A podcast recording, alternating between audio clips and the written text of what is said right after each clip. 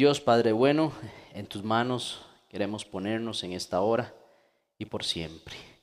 Oh Señor, tu misericordia nos ha traído hasta acá hoy. Has acompañado también a mis hermanos, mis hermanas, donde están, su casita probablemente, o quizá en algún lugar eh, de descanso también. Oh Dios, te pido que les acompañes y les bendigas ahí donde están y que regresen con bien si es que están en otro lugar. Gracias porque nos permites iniciar un, año. Queremos hacerlo de tu mano. Queremos pedir tu misericordia que nos acompañe para así, al salir, eh, saber que vamos con tu presencia, Señor. Que tu Espíritu Santo nos acompañe en esta noche, en esta hora, para estudiar tu palabra, también eh, el espíritu de profecía, palabras de vida del gran Maestro, de Jesús, que fueron impregnadas en este libro y, fueron, y son también para nuestro entender. Te lo pedimos en el nombre de Jesús. Amén. Muy bien familia, eh, ustedes habrán notado, si vieron un mensajito del chat oficial, donde... Eh, Queremos hablar estos domingos acerca de eh, la palabra de Dios, enfocado en parábolas que el Señor Jesús em, dejó para nuestra enseñanza y em, con enfoque de eh, evangelismo, en el cual, como vimos en el himno, el Señor siempre nos motiva a hacer esto, pues es la gran misión, la gran comisión, recordará usted. Muy bien, voy a compartir pantalla, en algún momento va a aparecer por allí. Y el título de esta serie de temas que estaremos dando son semillas de sabiduría, semillas de sabiduría.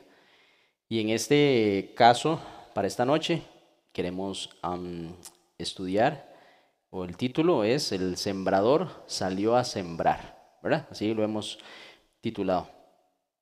Como parte de la enseñanza de Jesús, definitivamente fueron las parábolas, ¿verdad? Jesús enseñó en parábolas. ¿Y por qué lo hizo? En la simplicidad de las parábolas eh, se encuentra un método de enseñanza, pues eh, Jesús utiliza elementos de la naturaleza misma que él mismo creó para eh, impregnar curiosidad en las personas y llevar una enseñanza profunda, es decir, en algo que quizá no prestábamos atención porque era parte de la vida diaria de cada quien, en este caso, pues alguien iba a sembrar todo el tiempo y no notaba que ese proceso que esta persona hacía, pues realmente tenía una gran enseñanza, más aún desde el punto de vista espiritual. Entonces, aquí el texto nos menciona del por qué Cristo hablaba en parábolas, dice, las lecciones objetivas de Dios no se han borrado. Para entonces había mucha confusión, había mucho falso maestro en el cual pues enseñaba sus propias doctrinas eh, cambiadas desde un original a una perspectiva propia, ¿no? Así que, pero eso era la perspectiva del momento. La realidad era que las lecciones objetivas de Dios allí estaban, solo que estaban eh, cubiertas, estaban ocultas. Pero, correctamente entendida, la naturaleza habla de su creador. Entonces, en la siembra de un lirio, de su hermosura. De ahí podían extraerse grandes enseñanzas. En los días de Cristo se habían perdido de vista estas lecciones. Los hombres casi habían dejado discernir a Dios en sus obras. La pecaminosidad de la humanidad había echado una mortaja sobre la radiante faz de la creación. Y en vez de manifestar a Dios sus obras, llegaron a ser un obstáculo que lo ocultaba. Los hombres honraron y sirvieron a las criaturas antes que al Creador. Así, los paganos se desvanecieron en sus discursos y el necio corazón de ellos fue entenebrecido. Eso lo encontramos en Romanos capítulo 1, versículos 25 y 21. De esta suerte, en Israel las enseñanzas de los hombres habían sido colocadas en un lugar, en lugar de las de Dios. No solamente las cosas de la naturaleza, sino el ritual de los sacrificios y las mismas escrituras. Todos dados para revelar a Dios, fueron tan pervertidos que llegaron a ser los medios de ocultarlo. Vea qué interesante. En lugar de eh, ser eso los instrumentos de revelar el poder de Dios y de las cosas que quería Dios enseñar a los hombres, más bien eran los instrumentos que llegaron a servir para ocultar lo que Dios quería enseñarnos. Es decir, fue tan tergiversado que eh, llegaron a ser completamente un fin diferente. Así que el Señor por medio de las parábolas encontró una forma muy sabia y además que la profecía así lo decía, que iba a venir y explicar en forma de parábolas, porque eh, las parábolas en una denuncia sobre cosas que estaban haciéndose mal, pero lo hacía de una forma eh, que despertaba la curiosidad de las personas y los invitaba a hacer preguntas al respecto. Es decir, no solamente era una exhortación directa, por ejemplo, hacia los falsos maestros, sino que era una eh, forma en la cual denunciaba eh, eso que estaba haciéndose mal y a la vez invitaba a las personas a reflexionar sobre eso eh, y hacerse las preguntas, por ejemplo, de por qué eso había estado siendo enseñado de esa forma. De hecho, los discípulos, cuando él explica o cuenta sus palabras, llegaban a preguntarle su significado porque despertaba ese interés. Entonces, como introducción, es importante em, dimensionar la razón eh, y la sabiduría del cielo de presentar por medio de elementos reales que cada quien eh, entendía en su diario vivir, los em, lo recibía y aplicaba una enseñanza, de forma tal que cuando el maestro no estaba y la persona iba a realizar esas actividades o veía esos elementos en la naturaleza, se acordaba de la enseñanza del maestro y despertaba aún más la curiosidad. Muy importante. Muy bien, el sembrador salió a sembrar. Esa es la lección número uno. Queremos eh, que sea un estudio también, que usted em, lo tenga, yo lo voy a compartir en su momento para que sea parte del material que vamos a ir acumulando domingo tras domingo con la ayuda del Señor. Muy bien, ¿qué le parece si avanzamos por el tiempo y presentamos la parábola del Señor Jesús? ¿Qué parábola compartió Cristo junto al mar? Dice el relato que la gente se agolpaba de alguna forma porque era mucha, así que el Señor tuvo que eh, pedir subirse en una pequeñita barca para desde ahí compartir este mensaje que él consideró era necesario en este momento. Dice el versículo 3 de Mateo capítulo 13, dice, bueno, sí, el 3, vamos a leer, les habló muchas cosas por parábolas diciendo, el sembrador salió a sembrar, mientras sembraba, parte de la semilla cayó junto al camino, y vinieron las aves y la comieron. Parte cayó en pedregales, donde no había mucha tierra, y brotó pronto, porque no tenía profundidad de tierra. Pero cuando salió el sol, se quemó, y como no tenía raíz, se secó. Parte cayó entre espinos, y los espinos crecieron y la ahogaron. Pero parte cayó en buena tierra y dio fruto, cuál a ciento cuál a sesenta y cuál a treinta por uno. El que tiene oídos, oiga. Para oír, oiga. Muy bien, ahí vemos entonces la, la parábola del sembrador. Dice que hay un sembrador, salió a sembrar y eh, parte de esa semilla cayó en un lado del camino, pues llegaron las aves, las comieron, otros elementos de los pedregales también, no había mucha tierra por allí, no había profundidad, después sale el elemento del sol, se quemó y también pues no tenía raíz, se secó. También otra parte en los espinos. eh, y los espinos crecieron y la ahogaron. Pero también había buena tierra, había buena tierra. Y eso hizo que esta semilla germinara y diera el fruto. Y no dio fruto poquito, sino que dio bastante, bastante fruto. Y ahí el Señor menciona algo que pues es muy interesante. El que tiene oídos, oiga. Es decir, preste atención a lo que yo estoy diciendo. Y esto menciona al Espíritu de Profecía como eh, Jesús junto al lago divisaba la hermosa llanura de Genezaret.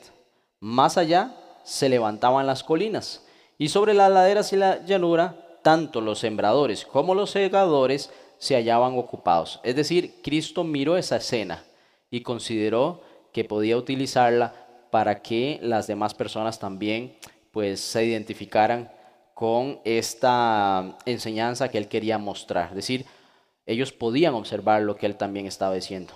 Unos echando la semilla y otros recogiendo los primeros granos, mirando la escena.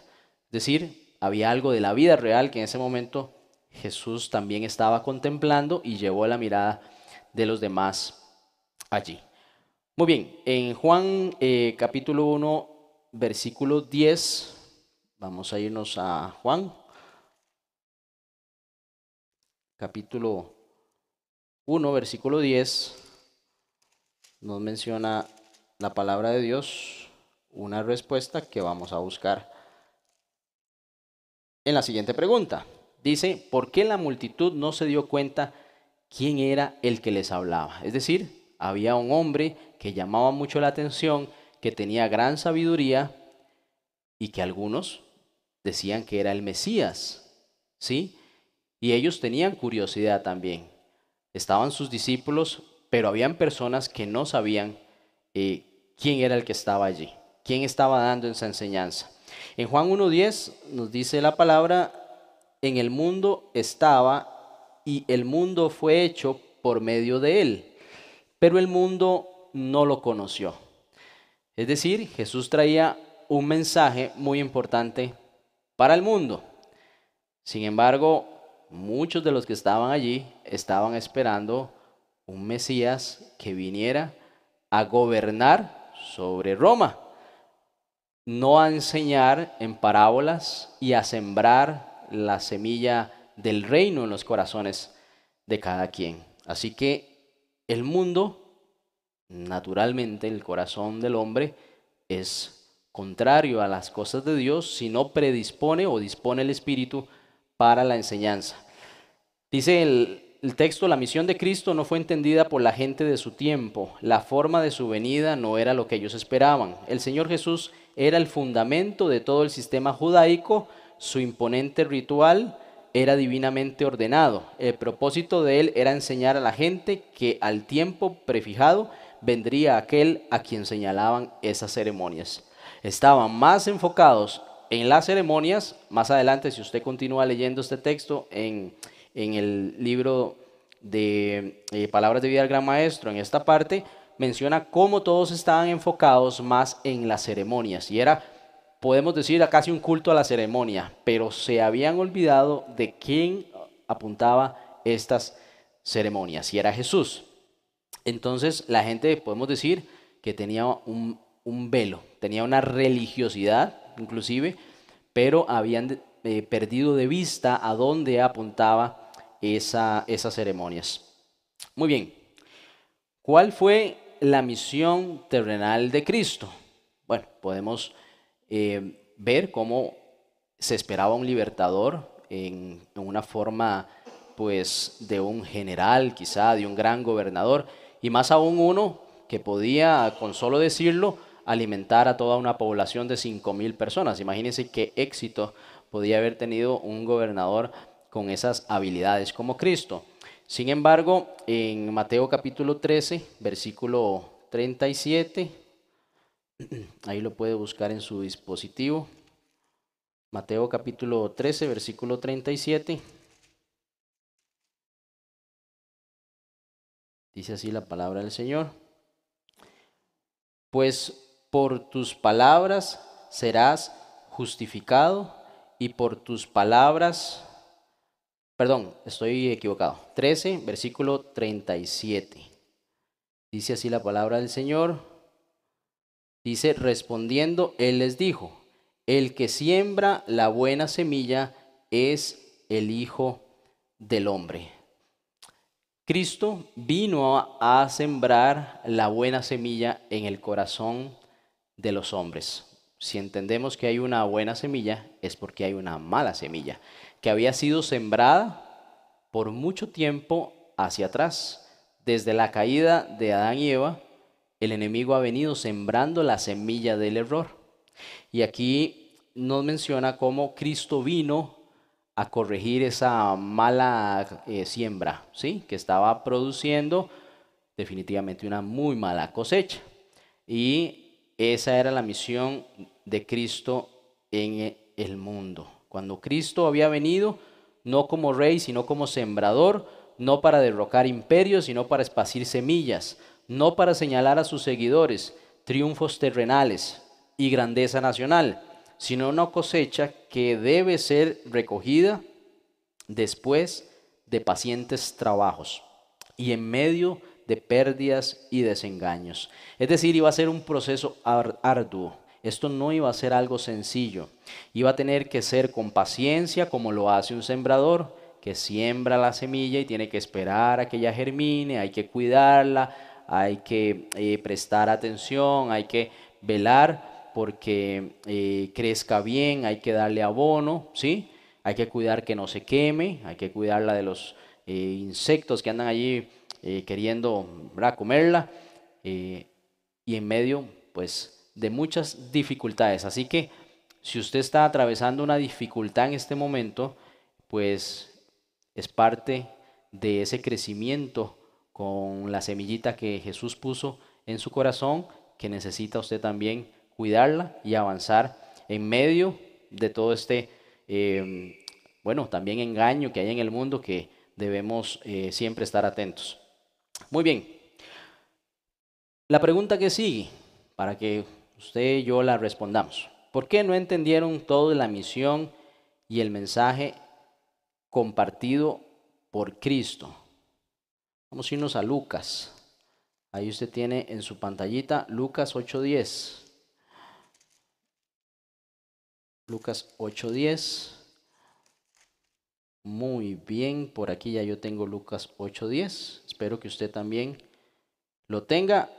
Lucas 8.10 dice la palabra, del Señor. Él dijo, a vosotros os es dado conocer los misterios del reino de Dios, pero a los otros por parábolas, para que viendo no vean y oyendo no entiendan. Estas son las paradojas, le llamo yo de la, de la enseñanza de Dios, porque son contrarias al razonamiento humano. Lo vimos, bueno, ayer también y lo vimos en una semana de oración anteriormente. Es decir, Cristo aún hablándole en palabras sencillas, simples, con una enseñanza profunda, como diciendo o pensando, mi razonamiento es como para que no haya forma de que no lo entienda, ¿verdad? Como que es, es de entender. Sin embargo, aún así no entendieron. Es decir, no vino con una, qué sé yo, cómo decirlo, con un pensamiento así muy profundo que había que pues hacer un análisis eh, detenido de horas para poder eh, descifrar ese mensaje. No, estaba en una eh, parábola, en simples ejemplos pero con profundo significado que impactaba el corazón. De allí que dice la palabra 8.10 al final de este versículo, que es muy impresionante, para que viendo no vean. Es decir, tenían a los sembradores, tenían a los segadores, tenían toda la cosecha allí, tenían todos los elementos y aún así no veían. ¿sí? Y para que 10 eh, dice, oyendo no entiendan decir, les llegó la luz. Y bueno, simplemente no quisieron observar. Y a los discípulos dice, a vosotros es dado conocer los misterios del reino. Es decir, había eh, una cercanía de los discípulos con Jesús, también tenían eh, pues más enseñanzas por estar con él. Eh, recordarán algunos diálogos como cuando Pedro le declaró que él era el, el, Hijo de Dios y bueno, después le pide que no vaya a padecer los padecimientos y se genera toda esta dinámica. Es decir, había más dinámica entre los discípulos y Jesús de conversaciones más profundas, eran sus, sus amigos eh, y él oraba por ellos para que no cayeran en tentación y a los fariseos les mostraba, eh, de hecho cuando él predicaba, predicaba hacia todos y allí estaban los fariseos. Es como decir, yo estoy dando esta enseñanza y ellos pues simplemente no la tomaban. Dice, los fariseos percibieron el significado de la parábola de Cristo, pero para ellos su lección era ingrata. Es decir, los estaba, digamos, como eh, calificando mal. Aparentaron no entenderla. Quiere decir como que sí les llegaba al corazón. Esto hizo que a los ojos de la multitud un misterio todavía mayor envolviera el propósito del nuevo maestro, cuyas palabras habían conmovido tan extrañamente su corazón y chasqueado tan amargamente sus ambiciones, los mismos discípulos no habían entendido la parábola, pero su interés se despertó.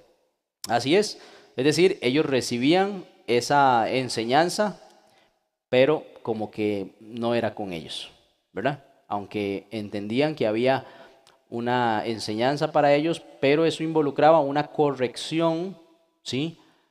De su forma de actuar y de su forma de recibir y de percibir la palabra. Pero había un cambio y eso es lo que nos cuesta como seres humanos, ¿verdad? Cuando somos exhortados con la palabra, ahí es donde yo, pues, o no es conmigo, es con mi hermano, y de pronto pues no tomo yo la decisión que tengo que tomar. Muy bien, esto em, se refleja en la vida de los, de los fariseos que estaban allí con Jesús y los discípulos dice que despertaba la curiosidad en ellos y después les iba a preguntar.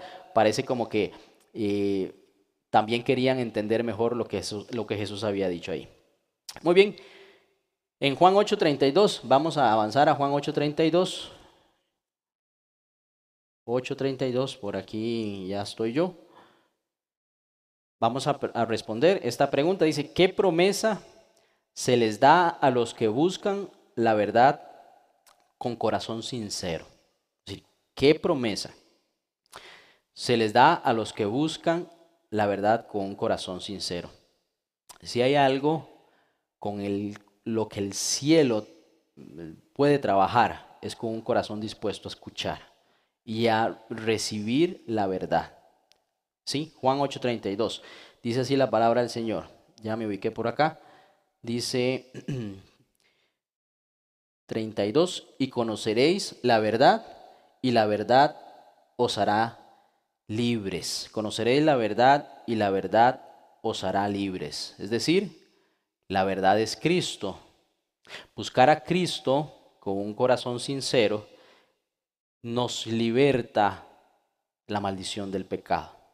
Nos da entendimiento sobre cosas que antes usted y yo no conocíamos. Dice la palabra, eh, el apóstol Pablo, que hasta juzgamos no al hermano, sino juzgamos lo que vemos con otros ojos, porque antes no lo entendíamos. Lo que para nosotros antes era normal, natural, Ahora, una nueva criatura en Cristo, lo vemos extraño, diferente, algo que, que, pues que ya no es parte de la vida nuestra. Así que esa verdad se impregna en nuestro entendimiento, en nuestro pensamiento, y realmente es muy difícil ignorar esa verdad. Es muy difícil ignorar esa verdad.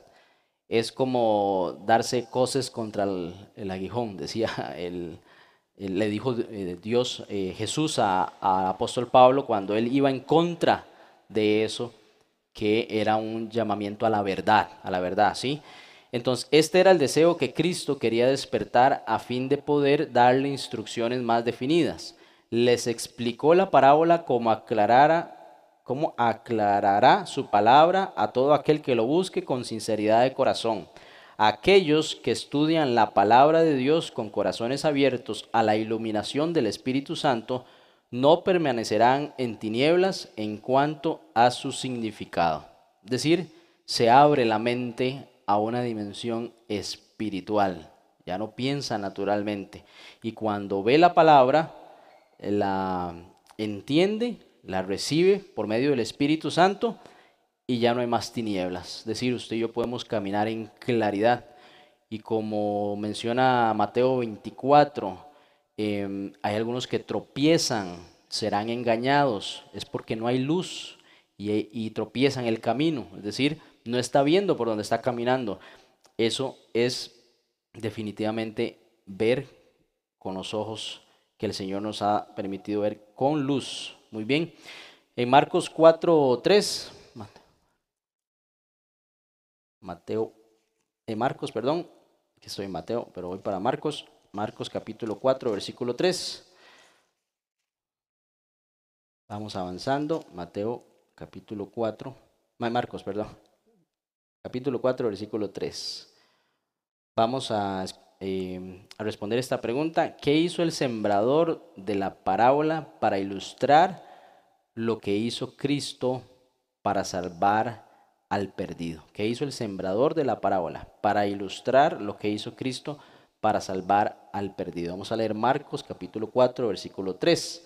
Oíd, el sembrador salió a sembrar y al sembrar aconteció que una parte cayó junto al camino y vinieron las aves del cielo. Perdón, oí el sembrador salió a sembrar. Me, adelanté un versículo. Entonces, el sembrador lo que vino a hacer al mundo fue a sembrar la palabra. Ahora, aquí hay, eh, parece una simplicidad en, en la frasecita, pero tiene un gran significado. Dice que el sembrador salió, es decir, estaba en algún lugar eh, ajeno, o sea, no estaba en el mismo lugar donde sembró, sino que vino de un lugar en el cual eh, pues vivía, estaba en comunión con el Padre, eh, estaba en gloria en el cielo y decide venir a la tierra a hacer la obra de sembrar la semilla. Y nos menciona el texto del, libro, en el oriente el estado de las cosas era tan inseguro y había tan grande peligro de violencia que la gente vivía principalmente en ciudades amuralladas.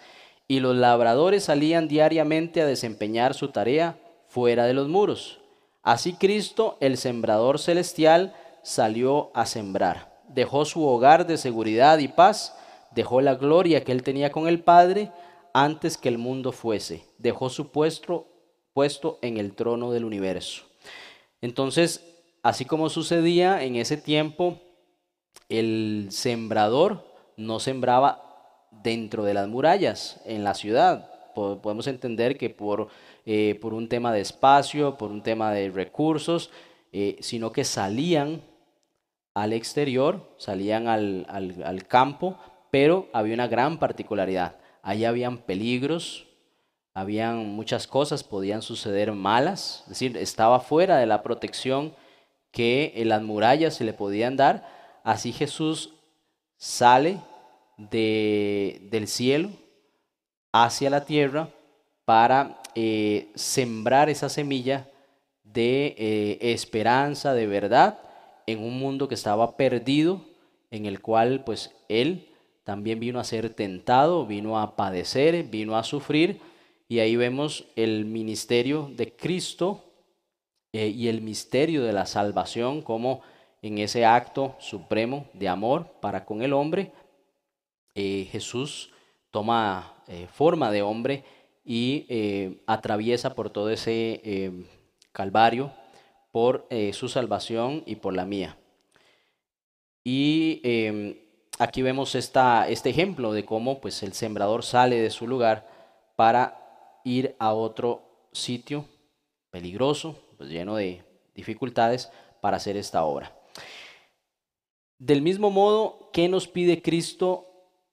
¿Qué pide Cristo de sus siervos? Mateo 28, 19, ahí usted puede ubicarse en lo que el Señor nos pide a nosotros en la gran comisión, Mateo 28, 19, así como el Señor sale de, del lugar donde estaba y vino a esta tierra, así también nos invita a nosotros a salir de nuestra, podemos decir, la quizá comodidad en, cierta, en cierto aspecto, en nuestra conformidad en, o seguridad en el momento en el que estamos y nos invita a salir y a hacer realmente lo mismo, que es sembrar la semilla de la verdad en otras personas para que conozcan este, este Evangelio. Mateo 28, versículo 19 dice, por tanto, id y haced discípulos a todas las naciones, bautizándolos en el nombre del Padre, del Hijo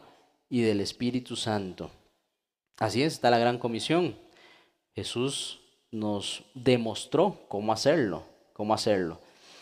Y el libro nos menciona, sus servidores deben salir a sembrar de la misma manera. Por ejemplo, cuando Abraham recibió el llamamiento a ser un sembrador de la simiente de verdad, se le ordenó, vete de tu tierra y de tu parentela y de la casa de tu padre a la tierra que te mostraré. Esto es Génesis 12.1. Y salió sin saber dónde iba. Hebreos 11.8. Sí, el Señor nos llama a salir, dice salir, así como Abraham salió, así como Pablo también salió de su lugar y fue a predicar a los gentiles, así nosotros pues debemos buscar salir también de alguna zona que de pronto no estamos eh, eh, pues involucrándonos en evangelismo, no estamos sembrando la semilla, es momento de iniciar, es un buen tiempo, estamos empezando el año, así que propongámonos sembrar la semilla y salir de donde sea que estemos e ir a buscar lo que se había perdido como menciona la palabra. Muy bien, eh, Marcos 4.14, Marcos 4.14, vamos a ubicarnos en Marcos capítulo 4, versículo 14, por acá lo tengo yo. Muy bien. ¿Qué vino Cristo a este mundo a sembrar? Marcos 4:14. Dice, el sembrador es el que siembra la palabra. Bueno, ya aquí lo está explicando más, ¿sí? La palabra es lo que vino a sembrar el sembrador, es decir, esa semilla que germina la palabra, la palabra de Dios.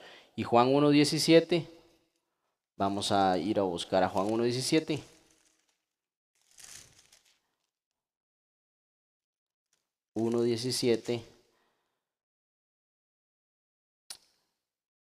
Porque la ley fue dada por medio de Moisés, pero la gracia y la verdad vinieron por medio de Jesucristo.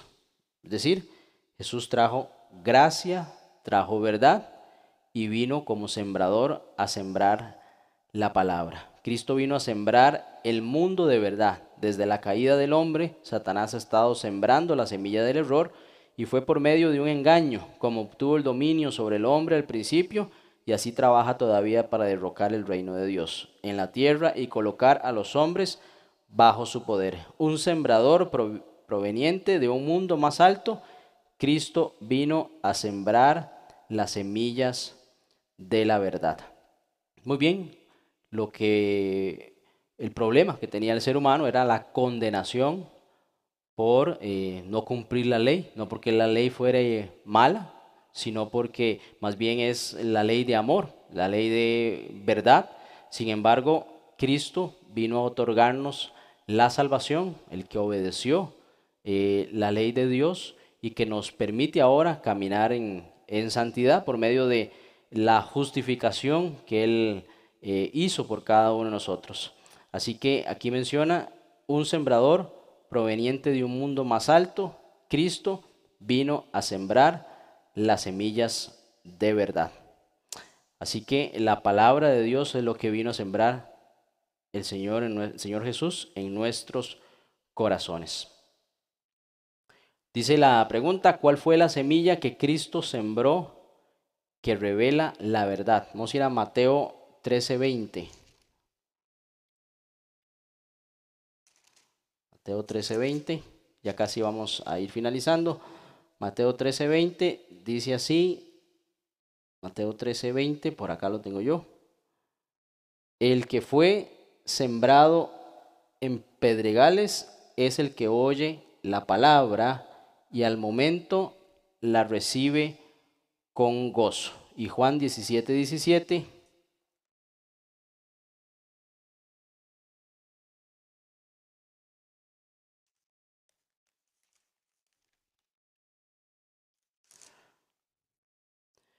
Santifícalos en tu verdad, tu palabra es verdad. Entonces la palabra de Dios es la simiente. Cada semilla tiene en sí un poder germinador. En ella está encerrada la vida de la planta. Así hay vida en la palabra de Dios.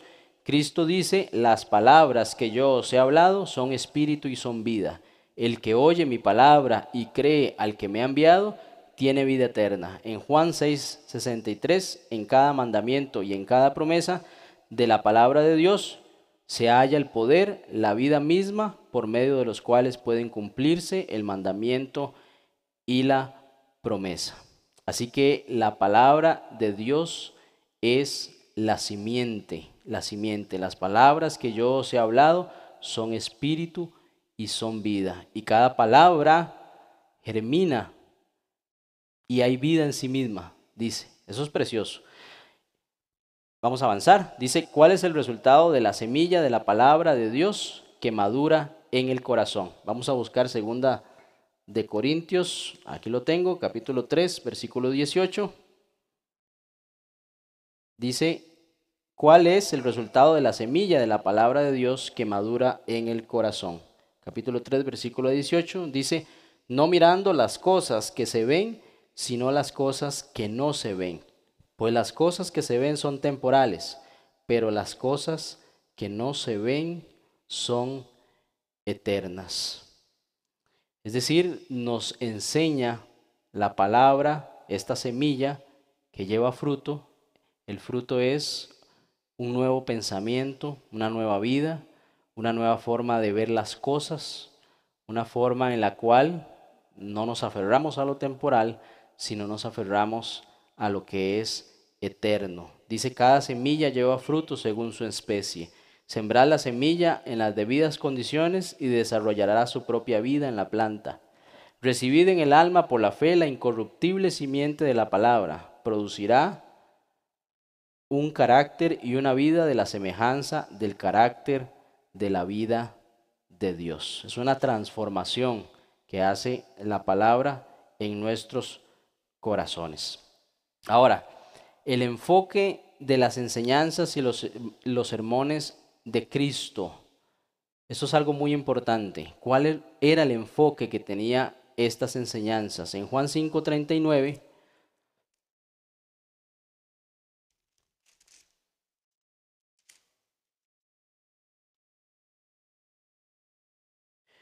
Nos dice así la palabra del Señor, escudriñad las escrituras, porque a vosotros os parece que en ellas tenéis la vida eterna, y ellas son las que dan testimonio de mí.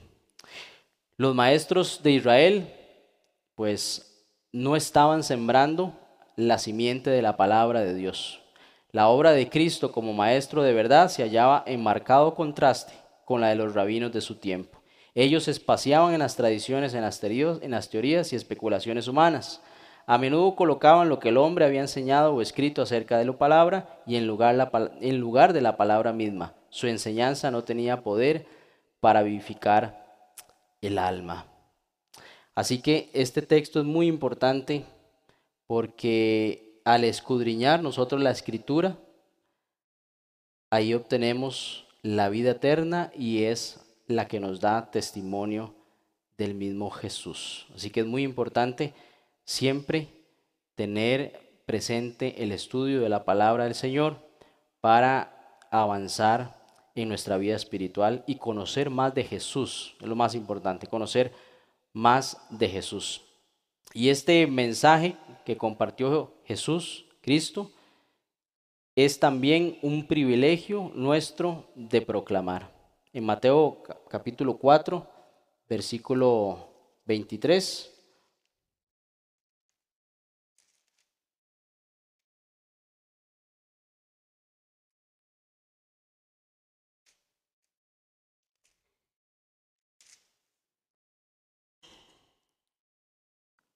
Mateo capítulo 4, versículo 23. Recorría Jesús toda Galilea, enseñando en las sinagogas de ellos, predicando el evangelio del reino y sanando toda enfermedad y toda dolencia en el pueblo.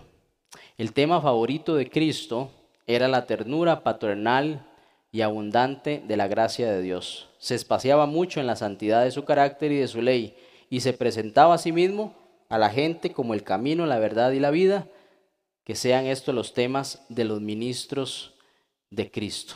Es decir, Cristo mostraba continuamente el carácter de Dios, la ternura del Padre, la gracia abundante de Dios y se mostraba como el camino, la verdad y la vida. Y eso es lo que usted y yo debemos de predicar hoy, a Cristo como la única forma de ser salvos y de recibir la justificación de eh, la redención de nuestra vida y el perdón de nuestros pecados. Así que es lo que usted y yo debemos hacer hoy. Antes de llevar a otros a Cristo, ¿cuál debe ser nuestro propio testimonio? Y esto es algo muy importante. En 1 Juan capítulo 1 versículo 2 debemos de caminar con Jesús para mostrar esas verdades que queremos enseñar. Si queremos mostrar el carácter de Jesús, pues ese carácter debe estar impregnado en cada uno de nosotros. Vamos a buscar eh, Primera de Juan, capítulo 1, versículo 2. Y ya vamos finalizando. Capítulo 1, versículo 2. Dice así la palabra de Dios. Pues la vida fue manifestada y la hemos visto y testificamos y os anunciamos la vida eterna, la cual estaba con el Padre y se nos manifestó. Es decir, hay una experiencia de la persona que está enseñando a Jesús. Dice, la hemos visto y testificamos y anunciamos la vida eterna y esta estaba con el Padre y se nos manifestó. Es decir, una, experiencia personal de eh, lo que la persona está mostrando hacia otros, que es a Jesús. Muy bien, aquí hemos eh, finalizado el estudio de hoy. Hoy hemos aprendido acerca de quién es el sembrador que salió a sembrar, vino a este mundo a sembrar la semilla de la verdad, la simiente, a corregir el error que se había sembrado por muchos años desde la caída del, hombre, lo cual había eh, producido una cosecha em, pues mala, eh, obscura, sin, em, sin esperanza. Así que eh, hoy tenemos la dicha de recibir también esa semilla en nuestro corazón y poder presentarla a otras personas. El siguiente estudio es la tierra infértil, la lección número 2, y vamos a eh, estudiar acerca de, continuar estudiando acerca de la parábola del sembrador y de cómo podemos presentar el mensaje de Jesús para recibir sus enseñanzas y aprender cada día más. Vamos al eh, himno final, por favor.